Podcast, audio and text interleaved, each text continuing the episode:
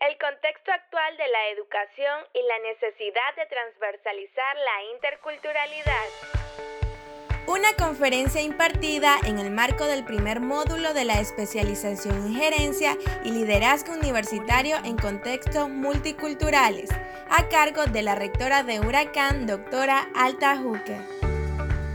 Como invitado especial para impartir esta conferencia magistral se presenta a continuación Dr. Telemaco Talavera, quien es parte del equipo coordinador de Kairos, una organización comprometida con la educación pertinente, inclusiva y con oportunidades para todos y todas.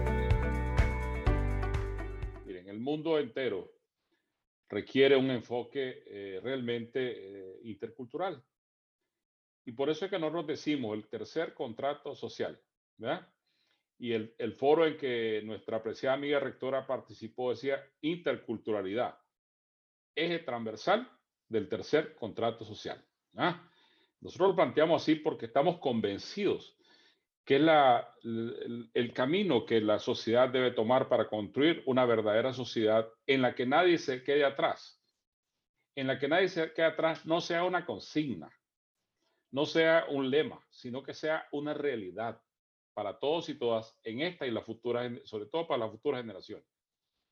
Sin embargo, el camino que nos hemos ido moviendo no ha sido que nadie se quede atrás, sino que más y más y más personas se queden atrás, desafortunadamente. Pero bueno, las personas son dignas, lo que son indignas son las condiciones.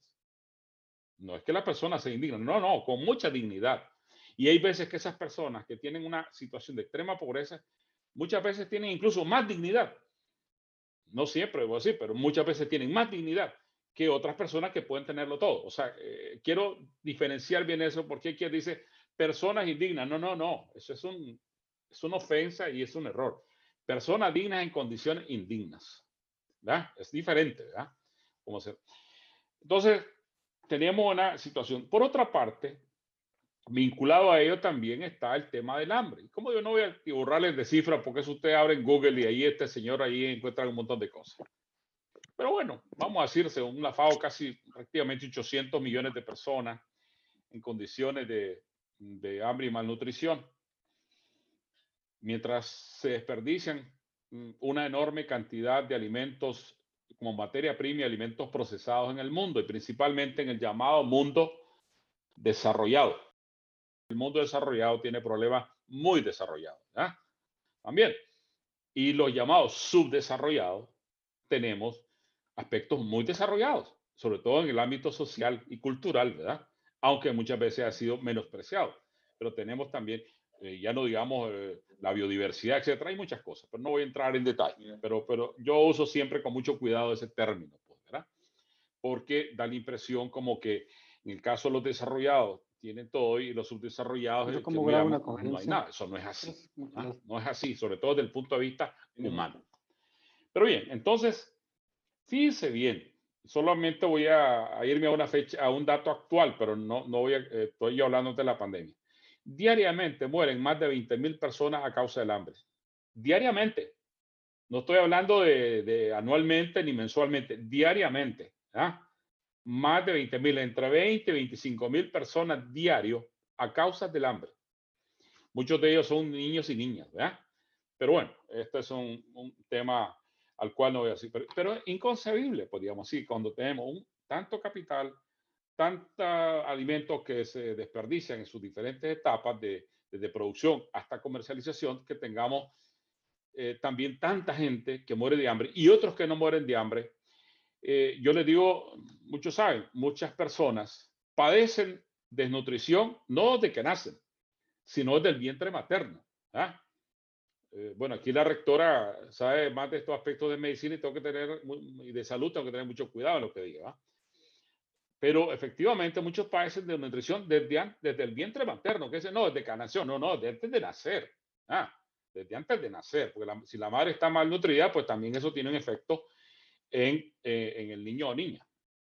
Y luego viven sin nunca saber lo que es desayuno, almuerzo y cena, y mucho menos comida gourmet o comida agroecológica, nada de eso. Es comer lo que sea, cuando sea y además con la calidad que sea, para sobrevivir. algún tiempo y mucha gente muere en ese proceso, como los más de 20 mil que mueren diario.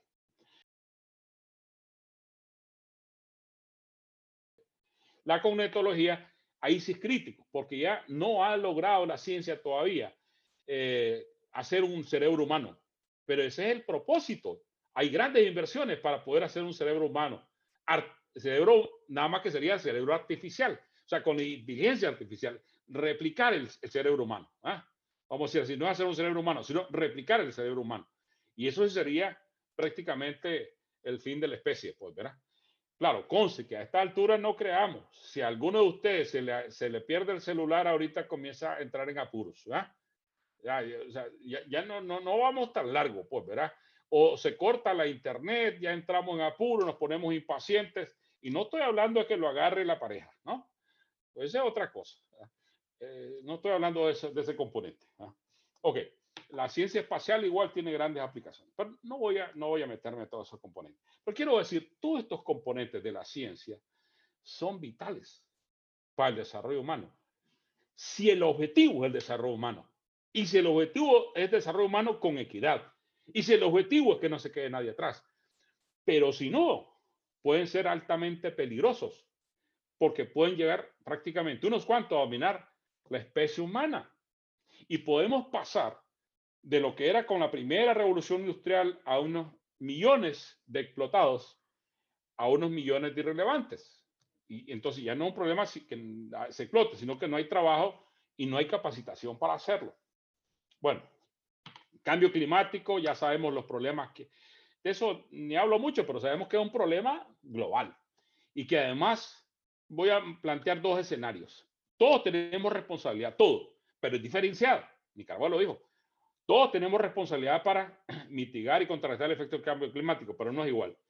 Los países que más contaminan eh, tienen que asumir la mayor cuota de responsabilidad. Eso no quiere decir que nosotros no tengamos responsabilidad. Si, si, si hacemos una mala gestión de los residuos, si, si eh, talamos, y quemamos, si utilizamos pesticidas inadecuadamente, etcétera, pues, ¿verdad? podemos contribuir al cambio climático. De hecho, lo hacemos. Entonces, podemos ah, contribuir en términos positivos a revertirlo o, a mitigar los efectos. Pero lógicamente que hay quienes tienen una mayor responsabilidad. bueno, resulta que ahora estamos, llegamos a la pandemia. Ah, pero la pandemia lo que vino a hacer es, además del problema de la pandemia, según datos de la Universidad eh, John Hawking, teníamos hasta hace unas cuantas horas un poco más de 67 millones de, de afectados, de, de, contagiados en el mundo, ¿verdad? Y un poco más de millón, más de millón y medio de personas ya muertas en el mundo, ¿verdad? Por efecto del, del coronavirus. Y todavía no está controlado, la vacuna está ahí. Primero, esperamos que la vacuna, que es desarrollada por científicos, ¿verdad? Por personas calificadas, sea para generar salud y no para generar ganancias. Esa es otra cosa que también está ahí, porque es una cosa que, ojalá, pues digamos, que, que genere salud y no sea una nueva forma de generar ganancias en el mundo. Entonces, tenemos ahí, ¿qué pasa con la pandemia? Se ha agudizado el problema económico. No es que se ha originado el problema económico. Es que acaso no había pobreza, ya lo dijimos, hambre, pobreza, marginación, desigualdad. Pero se ha agudizado. Y resulta que con la pandemia hay grandes empresas que se han enriquecido más. Y otras, ah, y otras empresas en el mundo han desaparecido. Hay problemas serios. ¿Quiénes han sido los más afectados por el efecto directo de la pandemia? Lógicamente, quien vive en una condición de mayor hacinamiento, el que viene, que no puede tener distanciamiento, que no tiene las condiciones de salud, porque aunque las condiciones para prevenirlas son fundamentales, agua y jabón, hay lugares que no hay agua y jabón. Parece mentira. En lugares que no hay agua y jabón. Así de sencillo. Y ojalá, pero podía ser que no llegue la vacuna tampoco, o que llegue a unos precios no accesibles, si hay condición de pobreza y no se entiende como un derecho humano. Pero bueno, entonces se han agudizado los problemas económicos. Para comenzar la conferencia ahorita que me invitó la rectora, ¿ah? voy a decir que este es un contexto grave pero efectivamente está bien sabido que la educación, pero la educación con calidad y pertinencia, yo creo que separar esas cosas es grave, porque entonces vienen esos indicadores donde se quiere, comparar el gallo pinto con, de Nicaragua con el sushi ¿ya? de Japón o con la hamburguesa de McDonald's. No, cada uno tiene su característica. O ni siquiera podemos comparar, discúlpenme que siempre hable de Nicaragua, el bao con el rondón. Los dos son excelentes, riquísimos, y los dos tienen que ser libres de bacterias y todo eso. Pero no es que uno sea mejor que el otro. O vamos a decir que las arepas son mejores que las tortillas, las tortillas mejores que las arepas. No, no. Son excelentes, o el banano, o el guabulo, lo que sea. Cada uno excelente. depende a unas condiciones determinadas. Efectivamente. Eh, o la escultura, o que el, baile garífona, eh, o el baile de marimba. Es bárbaro, excelente. Y la diversidad es fundamental para la existencia misma de la vida, ni siquiera solamente el ser humano pero ah, hemos vivido una sociedad de la homogeneización. Y la educación ha caído en esa trampa, ¿verdad? que muchas veces, contrario a promover la diversidad cultural, eh, social, eh, de todo, eh, cultural en términos integrales, y desde la comunicación, muchas veces también fuimos parte y hemos sido parte de esa homogeneización que atenta contra la vida misma en el planeta entero. ¿verdad? y lógicamente además de los otros aspectos de la pertinencia. ¿Quiénes han sido? Y aquí voy cerrando esta parte. Las universidades indígenas, interculturales y comunitarias han estado ahí en la comunidad con los pueblos y comunidades. Yo lo decía en un artículo que escribí no hace mucho tiempo. Fíjense bien, por ejemplo, quien vive en, un apartamento moderno y tiene un, carro moderno, Lamborghini, BMW, Mercedes-Benz, lo que sea, en condiciones de la pandemia lo ha tenido que dejar parqueado, ¿verdad? Porque no puede salir en algunos países, pues, ¿verdad? Y en esa condición ha servido más el macho y la mula, ¿ah? Sinceramente, ha servido más el macho y la mula, porque sea, anda por ahí y lo, lo, lo, en una condición diferente, más que el Lamborghini, ¿ah? O el que tiene una gallinita en el patio que no le da concentrado. Come lo que sea, ¿ah? lo que encuentra, piedritas. ¿ah? Ahí, come los insectos y hojas. Ahí tiene los huevos y tiene la proteína. O el cerdito, ah, perdón, ¿Usted sabe por qué las alcancías son un cerdito? Todo lo he hecho, esto lo he hecho muchas veces yo, como yo no soy tan creativo, pues digo lo mismo siempre, lo repito. ¿Por, qué, ¿Por qué es un cerdito? ¿Ah? un chanchito, si me lo en Nicaragua, seguramente en otros países, un puerquito, no importa cómo le un animalito eso, pues, ¿verdad? ¿Por qué? Porque en el campo, sobre todo donde no habían y no hay bancos, entonces la gente lo que hace es tener un cerdito, ¿verdad? Uno o más cerditos. No, no estoy hablando de granja. Entonces ahí le dan los residuos, ¿verdad? Entonces, y los ahorros, si tiene un maicito, lo compra. Entonces, cuando hay un casamiento, se muere el chanchito. Si hay un muerto, se muere el chanchito. Si hay un bautismo, se muere el chanchito. Y si hay un divorcio, también se muere el chanchito. Pero bueno, de cualquier manera se muere el chanchito. Esa es la alcancía, esa es la cuenta bancaria, ¿ah? es el ahorro. Claro, eso también cambió porque antes los chanchitos, ah, bueno, y eso eran chanchitos ecológicos antes también. Porque como no habían lugares, entonces en el campo eran ecológicos. No, yo crecí, pues eran ecológicos. Porque entonces ellos reciclaban lo que uno se comía. ¿ah? Ustedes entenderán que acá me refiero. Ahora es otra cosa. Pero bueno, entonces quiero decir, esa es la Ah, bueno, ahora la alcancía hay patito, hay otras cosas, pero el símbolo del ahorro ha sido el cerdito. Pero ha estado vinculado a esa razón. Mucha gente ni siquiera sabe por qué, ¿verdad? Pero esa es la razón real. Y es real eso. Pero bueno, ¿qué pasa? En nuestras culturas, el diálogo, ¿cómo funciona? ¿Cómo funciona los consejos de ancianos, ¿verdad? Y las comunidades tienen un valor especial. Y la comunicación entre la comunidad y el diálogo, que es más difícil, pero es el verdaderamente legítimo. Con respeto entre las personas, dentro de una misma comunidad y dentro del mismo pueblo, pero también dentro de culturas, dentro de comunidades y pueblos. Esa es la esencia de la paz. Esa es la esencia de la convivencia. Esa es la esencia que no hemos construido en el mundo, sino que hemos construido la lógica del egoísmo, del individualismo, del menoscabar eso que hoy menos mal que estamos dando cuenta que realmente ha sido lo que nos ha faltado para que el mundo sea realmente sostenible y nos estamos dando cuenta, no es que, no, no es que todavía exista conciencia, no, nos estamos dando cuenta que el no haber acatado esas tradiciones, culturas, eh, eh, cosmovisiones, es lo que nos tiene en el mundo en una crisis existencial, en una crisis humanitaria, efectivamente. Y la educación tiene un papel fundamental. Entonces, ¿qué creo yo aquí? Que las universidades, y lo digo porque lo siento, sinceramente, no crean que propusimos que la interculturalidad fuera el eje transversal del tercer contrato social por, por consigna, no porque estamos convencidos de ello, ¿ah? que es la esencia de la paz, de la convivencia, del desarrollo humano, no, el crecimiento económico, el desarrollo humano, y la educación tiene un papel fundamental.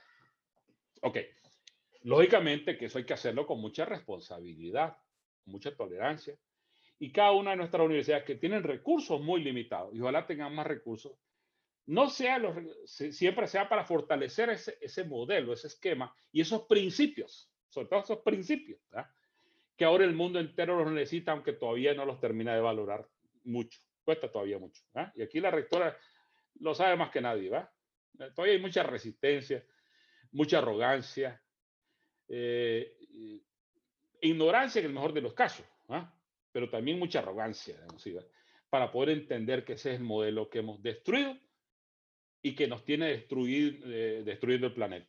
La educación superior mediante la, eh, el desarrollo del talento eh, colectivo de los pueblos, comunidades y la relación intercultural en el mundo entero. Y por eso Kairos, que allá ven al fondo, nos alegra porque estamos juntando de América Latina, de África, de Asia, el mundo, la humanidad entera, con una visión intercultural, multilingüe, multiétnica. ¿ah? Esa es la razón de, con esa diversidad como esencia eso, por eso es que estamos eh, muy, muy convencidos de ello y hay que desarrollarlo y que los recursos no vayan a ser como lo que ha pasado. Voy a tener recursos para negar lo que he hecho. No, no, voy a tener recursos para potenciar lo que he hecho, para que crezca lo que he hecho, porque muchas veces caemos en ese error. Hago lo que tengo porque no tengo más. Y si tengo más, entonces voy a dejar de hacer. No, no, voy a dejar de hacerlo para convertirme en uno más del problema, sino y dejar de ser parte de la solución. Ustedes universidades relativamente pequeñas en tamaño físico, pero grandes en cuanto a historia, eh, tradiciones y en cuanto al potencial para lo que el mundo necesita. Hoy realmente tienen que ser el ejemplo y por eso yo me siento muy complacido en esta, en esta plática que estamos teniendo aquí gracias a esta tecnología. Rectora, yo no sé cuánto tiempo llevo, yo creo que llevo como 10 minutos, pero... Ah, se acabó. Bueno, eh, yo le digo, no, no, yo no quería hacer una conferencia porque no me gusta hacer conferencias, sino algunas reflexiones. Yo les digo, trabajen siempre como lo han hecho, con, con esa entrega. La, la, la, diferencia no está en los equipos, no está en los medios, está en las personas. Y la tecnología no tiene que ser para supeditarse a la tecnología, sino para poder mejorar la condición de vida y el buen vivir, ¿verdad? Esto es vital. Eso y los recursos también. Entonces, ustedes tienen, han venido desarrollando, han sido unos luchadores, han luchado, como decimos nosotros, contra viento y marea, contra la discriminación, contra la, hasta contra la acreditación, contra los recursos, contra todo. Y ahí están. Y hoy la sociedad entera necesita, más que nunca, aunque no lo reconozcamos por nuestra arrogancia, de ese ejemplo y de esa lucha de ustedes en la educación superior con el desarrollo del talento, con investigación pertinente, ¿verdad? Con investigación pertinente, con extensión, con arte, con cultura propia, desde lo local, desde lo comunitario, pero con esa visión global, con esa visión, o sea, viendo el mundo, pero con orgullosa identidad, compartiendo con el mundo y aprendiendo el mundo. Esa es la, combinación, de compartir con orgullo lo que uno tiene, hasta sus limitaciones. Y hay que aprender del mundo también, y eso es sumamente importante. Rectora, esta, esto, este intercambio, estas reflexiones en breve que he hecho, pero aquí quedó para, la, para las preguntas que no espero, que no espero contestar, sino van bien intercambiar. Pues, si acaso hay, porque yo creo que ya no hay tiempo, pues, ¿verdad? Es que se me pasa muy rápido el tiempo. Hasta aquí lo te dejo esta parte. Eh, Muchísimas gracias, ingeniero Telémaco. Eh, ahora pasaríamos al periodo de preguntas y respuestas. Si alguien tiene alguna pregunta que le quiere hacer al ingeniero Telémaco, que su conversatorio, como dijo él, ha sido sumamente claro y por eso se le invitó a ser el primer eh, conferencista en, este, en, esta, en esta especialización por su gran conocimiento de la red, por su gran conocimiento de la educación y por su apertura y su convicción de que la interculturalidad es un principio fundamental de la educación y de que nuestro desarrollo debe partir desde nuestra propia manera de ver el mundo. Por eso le pedimos a él que nos acompañara, lo hizo desde el primer momento que le pedimos que nos acompañara, nos dijo que sí, que está a la orden y cuando queramos. Esa fue su respuesta. Eh, eh, sí, yo quiero aprovechar, rectora, para decirle, bueno, esta es la etapa de preguntas. No estoy tan seguro de respuesta, pero por lo menos de preguntas, ¿verdad? Eh, y lo que sí yo quiero decir, aprovechar, rectora, para decirle a todos, esto es la orden. Para poner mi granito de arena, para reflexionar. Yo no soy el dueño de ninguna verdad. Es para aprender de ustedes, ¿verdad? Pero cuente conmigo, cuente conmigo porque yo cuento con ustedes. Así es sencillo. Gracias, ingeniero. ¿Preguntas? No pregunten todos a la vez. Con que pregunten uno, vamos bien.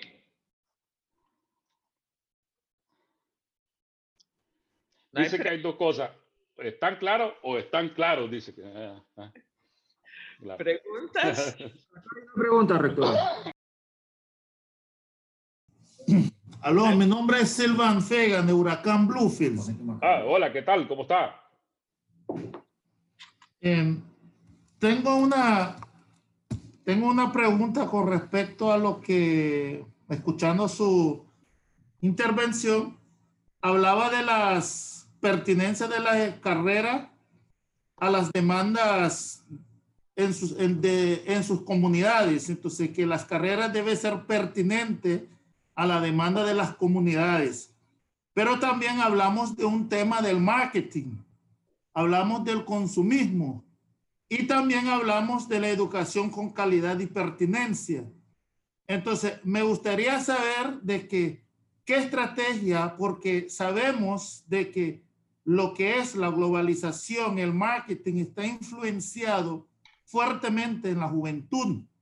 Entonces, ¿cómo nosotros como universidad intercultural logramos mantener ese interés, esa necesidad a nuestros jóvenes de estudiar carreras pertinentes para sus comunidades y no va, no va en búsqueda de carreras que ha sido eh, carreras de mucho consumismo y carreras de mucho marketing y que no responde a una educación pertinente de las comunidades y tampoco a una educación con calidad y pertinencia. Porque también hay una cosa muy importante que nosotros hemos notado, de que también la educación sigue corriente.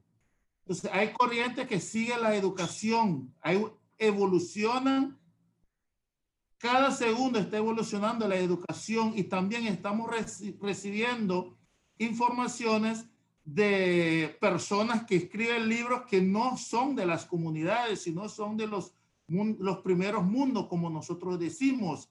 Entonces, ¿cómo logramos tener esas carreras pertinentes, activo y que está funcionando para nuestras comunidades y nuestros jóvenes están interesados en estudiar esas carreras y no va al consumismo y a las carreras de marketing? Muchas gracias. Muchas gracias por tu excelente pregunta y comentario. Sí, rectora. Eh, tal vez sería bueno escuchar otra pregunta. Ok, de acuerdo. El, profesor Cordón. Profesor. Gracias. Maestro Telémaco, buenos días. Hola, ¿qué tal? ¿Qué tal, profesor? Tal vez usted no se acuerde, pero yo fui su alumno allá en la agraria. No sé si se acuerda. Enrique Cordón. Bien, profesor. Vea, me parece muy interesante, digamos, la reflexión que estamos haciendo ahorita en torno a las nuevas tecnologías y en torno a que si las sabemos utilizar, entonces se vuelven un bien para la humanidad. Pero si no las sabemos utilizar, sí se convierten en un problema para la humanidad.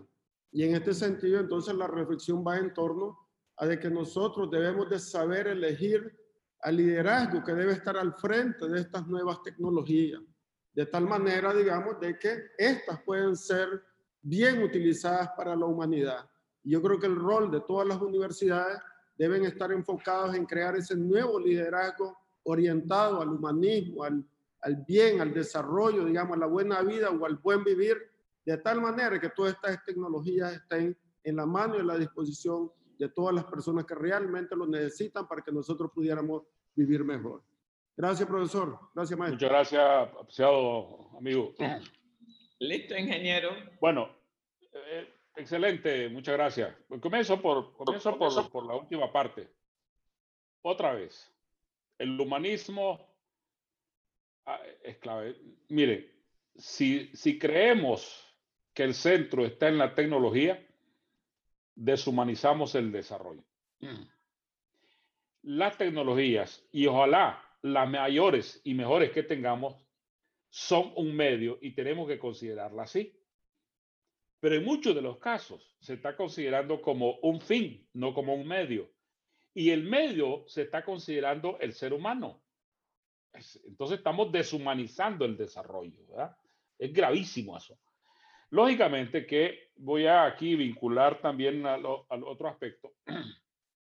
Cuando hablamos también de la, de, la, de la pertinencia y la calidad, bueno, hay varios aspectos. La educación a todos los niveles, y no solo la educación formal, sino la llamada educación informal y no formal, es la de todas las formas de educación.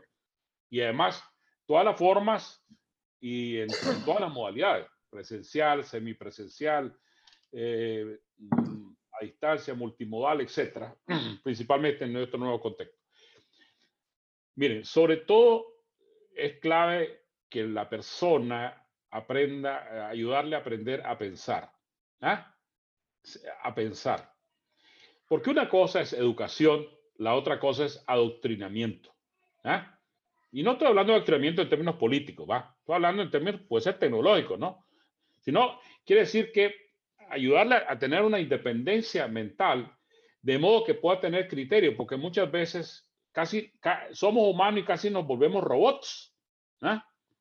Casualmente, muchas veces movido por lo que aquí mencionaba inicialmente, por la lógica del consumismo. Entonces, como ahí va, vamos todos. Pues, creo que uno de los aspectos fundamentales que discutíamos mucho en el Congreso Mundial de Educación es lo que se conoce como las capacidades que se requieren ahora, porque el mundo cambia muy rápido. ¿Qué pasaba? Vamos a ver, voy a poner dos cosas críticas en el caso de Nicaragua y la, eh, y la costa caribe, pero igual para varios países de Centroamérica. Hace un año, mm, en diciembre del año pasado, el coronavirus no existía. Si fue declarado como pandemia el 11 de marzo del 2020, no existía. Ya, ya, ya el virus estaba en, en Wuhan, porque se, ya, ya estaba el virus. Pero como pandemia fue declarada el 11 de marzo. O sea, no existía la pandemia del COVID-19, aunque el virus ya estaba. Y si es el huracán ETA, y si es el huracán Iota, y todo lo que causó, eso acaba de pasar ahorita. Eso está, pero reciente. quiero decir, los fenómenos son críticos, pero la otra cosa, esto visto en términos de fenómenos que, que han generado una situación crítica. Pero si vemos en términos de la tecnología, si alguien de ustedes va a comprar en Colombia, en Ecuador o en Nicaragua una camioneta Toyota Hilux, entonces resulta que estamos en 2020, pues le están vendiendo el modelo 2021. ¿ya? Así es. Y entonces ya el 2020 lo están dando un poco más barato, pues, pues ya le están vendiendo el modelo 2021. ¿ya? Y si es 2021 ya tiene algunos cambios, algunos tiene. Pero igual, digamos, los celulares. Bueno, Ahora, ustedes saben que se hablaba, eh, eh, los celulares, uno compra el último modelo, carísimo, y dentro de un poquísimo tiempo, si no es días, meses o semanas, ya resulta que hay otro modelo con más capacidad y entonces el que uno compró carísimo ya está mucho más barato también, porque uno compró el último modelo. O sea, consejos no compren el último modelo. compren el penúltimo del otro. Entonces, ¿qué quiere decir? Hay que aprender, hay que aprender a aprender y hay que aprender a desaprender y hay que aprender a emprender. El que no aprende a desaprender tampoco puede aprender a aprender. ¿Por qué? Porque el cerebro humano tiene una capacidad. Pero también ahora no se trata de acumular conocimientos. Fíjense bien, todavía en nuestras clases, y eso no, no, no eso vale en el mundo entero, en el, incluso en el llamado mundo desarrollado. Todavía muchas veces si llega un profesor a, a, dictar una cantidad, o, o, o sea, por línea, una cantidad de conocimientos, muchos de los cuales o ya están obsoletos o van a entrar en obsolescencia muy rápido. E invertimos muy poco tiempo en desarrollar capacidades para aprender a desaprender, aprender a aprender, aprender a emprender, aprender a convivir, es tan importante en las comunidades y pueblos, ¿verdad? aprender a convivir. Entonces, resulta que nos quedamos de repente eh, obsoletos fácilmente y sin esa capacidad de desaprender y esa capacidad de emprender. Es grave, ¿verdad? Entonces, el modelo educativo tiene que cambiar porque también muchas veces, fíjese que hay una contradicción. Hemos formado como colectivo, pero para la individualidad. Tú recuerdas, yo te di clase, ¿no? Llegamos y habían no sé cuánto, 40, no sé cuánto. Entonces uno los trata como fueran todos iguales. ¿ah? Y Cosio no fue la excepción. ¿ah? Como, como, que todos fueran iguales. lo forma colectivamente, pero para la individualidad. Cuando es al revés, hay que tratar de desarrollar las potencialidades individuales para la colectividad. O sea, también para lo personal, lógicamente, ¿verdad? Pero con una visión de colectividad. Pero la contradicción, formar colectivamente para la individualidad, cuando realmente hay que formar individualmente para la colectividad. Exactamente al revés. Exactamente al revés. Porque los ritmos de aprendizaje son diferentes, las prioridades son diferentes. Entonces, hay que educar que no es sinónimo de instruir también. Ahora, la otra cosa es que aquí va el rol del profesor y ustedes tienen el profesor transmisor de conocimientos. Eso cada vez pierde más bien. Es el profesor facilitador o gestor de aprendizaje, que ayuda a aprender, que ayuda a desaprender, que ayuda a convivir, que es amigo, que es amiga, que interactúa, que ayuda a hacer un aprendizaje horizontal. Porque si uno va a un aula de clase, aprende mucho.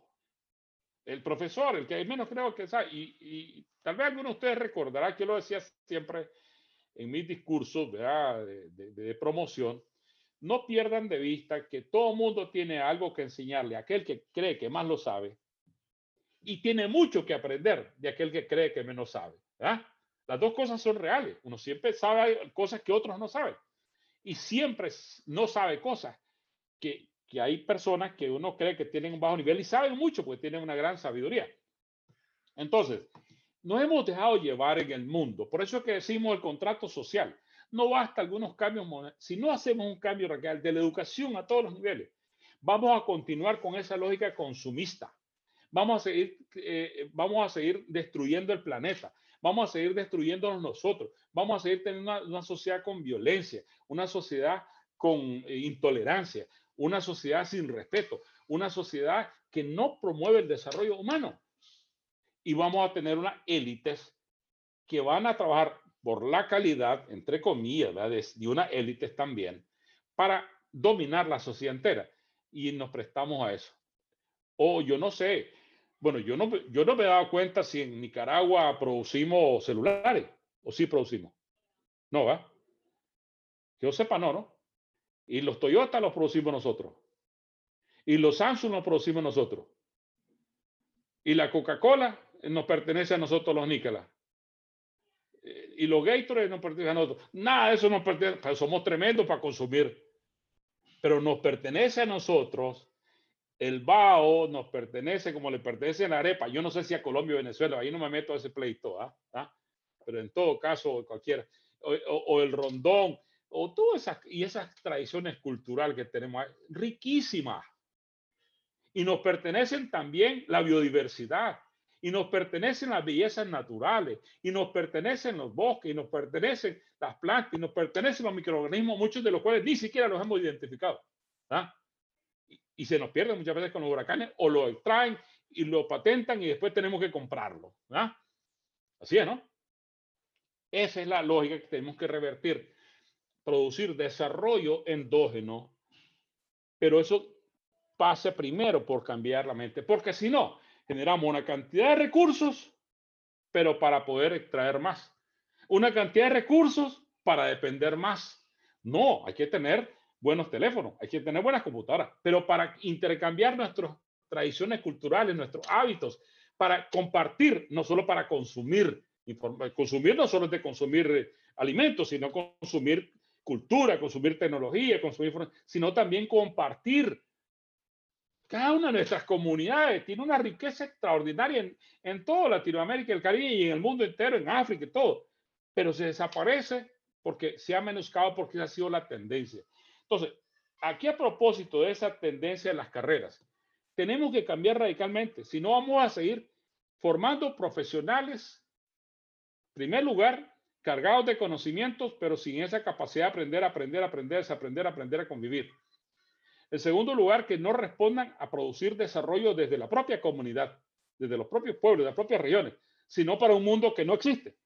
No, no, existe para ellos, pues, ¿verdad? sino que no, y no existir. Entonces, hace cambio la cultura. Pero la otra cosa, no podemos esperar que, que, que todo el mundo cambie. Tenemos que comenzar a cambiar nosotros. ¿Es fácil? No es fácil. Claro que no es fácil. Rectora, ¿ha sido fácil la huracán? No, ha sido fácil el trabajo de toda la, eh, eh, Ruicay. No ha sido fácil, pero van para adelante y hoy, yo estoy seguro que hoy más, con todos los problemas económicos tenemos, más fuertes, con más legitimidad que nunca. ¿Cómo aparecieron allá en la conferencia de Córdoba? Ahí está, ahí está recogido. ¿Y qué dice Pancho Tamarín, nuestro amigo, que fue el coordinador? Apropiado totalmente. Y Pancho Tamarín no era muy creyente de estas cosas. Y se convenció. ¿Y por qué? Por ustedes. ¿Ah? Lo han logrado, no ha sido fácil. Igual cambiar los esquemas mentales, cuesta mucho, pero cambiarlos para valorar lo nuestro, no cambiarlo para alinearnos, sino para valorar lo nuestro. Esa tarea no es fácil porque la gente va a seguir queriendo tener las carreras, que cree que va a tener trabajo. No, eso no es así. Hay que producir desarrollo endógeno. Eso es, eso es la vital y, y, eso requiere un cambio radical de la educación, de las carreras, de los profesionales, de los hábitos de, de, la llamada competencia o capacidades que vamos desarrollando. Entonces, eso, eso es, eh, y la tecnología, ¿quién lo decía? Pues, ¿en manos de quién la tecnología? La tecnología es vital, pero tiene que ser ah, con, una vez más, para poner el ser humano al centro. si la vacuna, fíjense que yo tenía un amigo en Ginotega, todo, todo depende de estar, que era dueño de una funeraria. La hija, la, la hija de él era compañera mía y cuando no veían muerto decía, y esto está, está mal, esta situación, no hay muerto. Ah, pues lógicamente depende de se ubique cada quien, ¿verdad? Y bueno, dice que Genotega era tan palmado que cuando inauguramos el cementerio tuvimos que prestarle un muerto a Matagalpa, pero bueno, eso es otra cosa.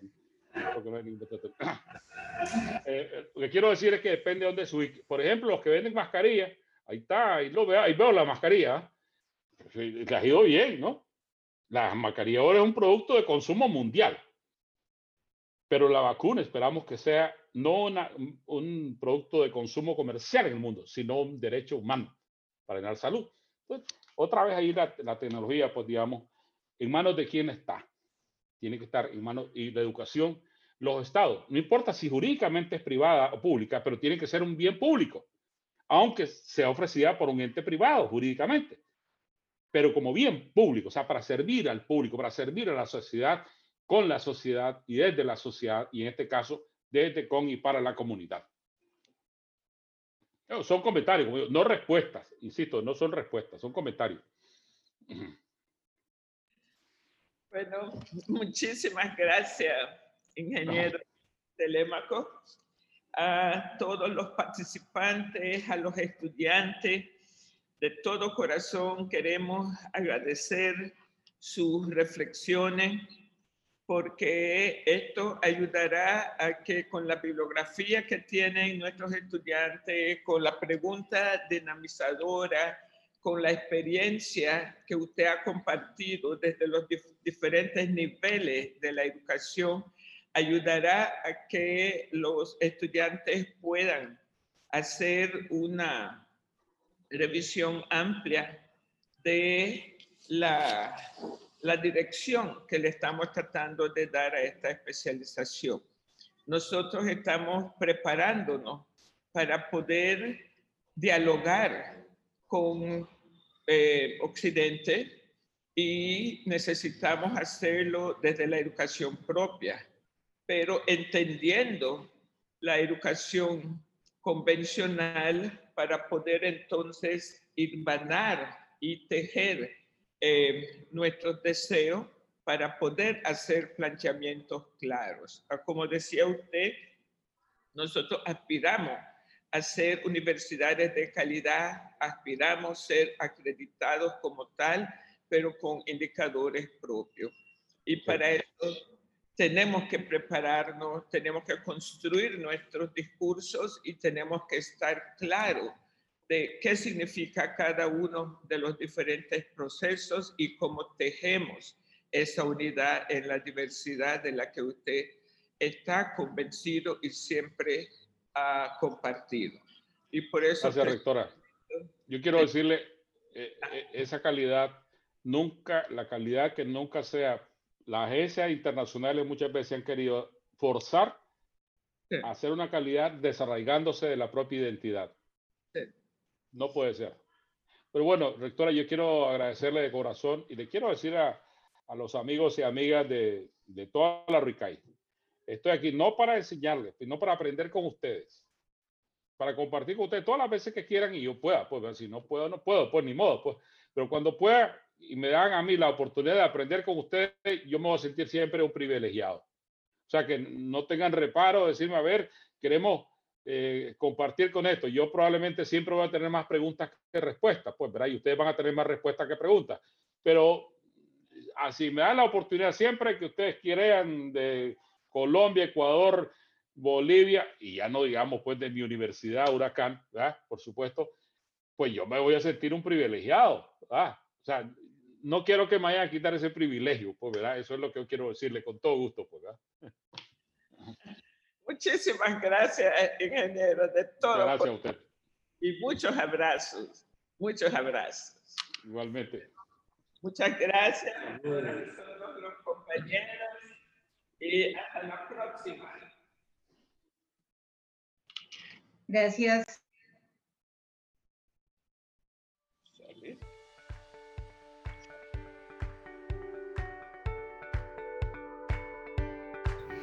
Esta es una producción de la Universidad de las Regiones Autónomas de la Costa Caribe Nicaragüense, Huracán, desde el Instituto de Comunicación Intercultural, ICI.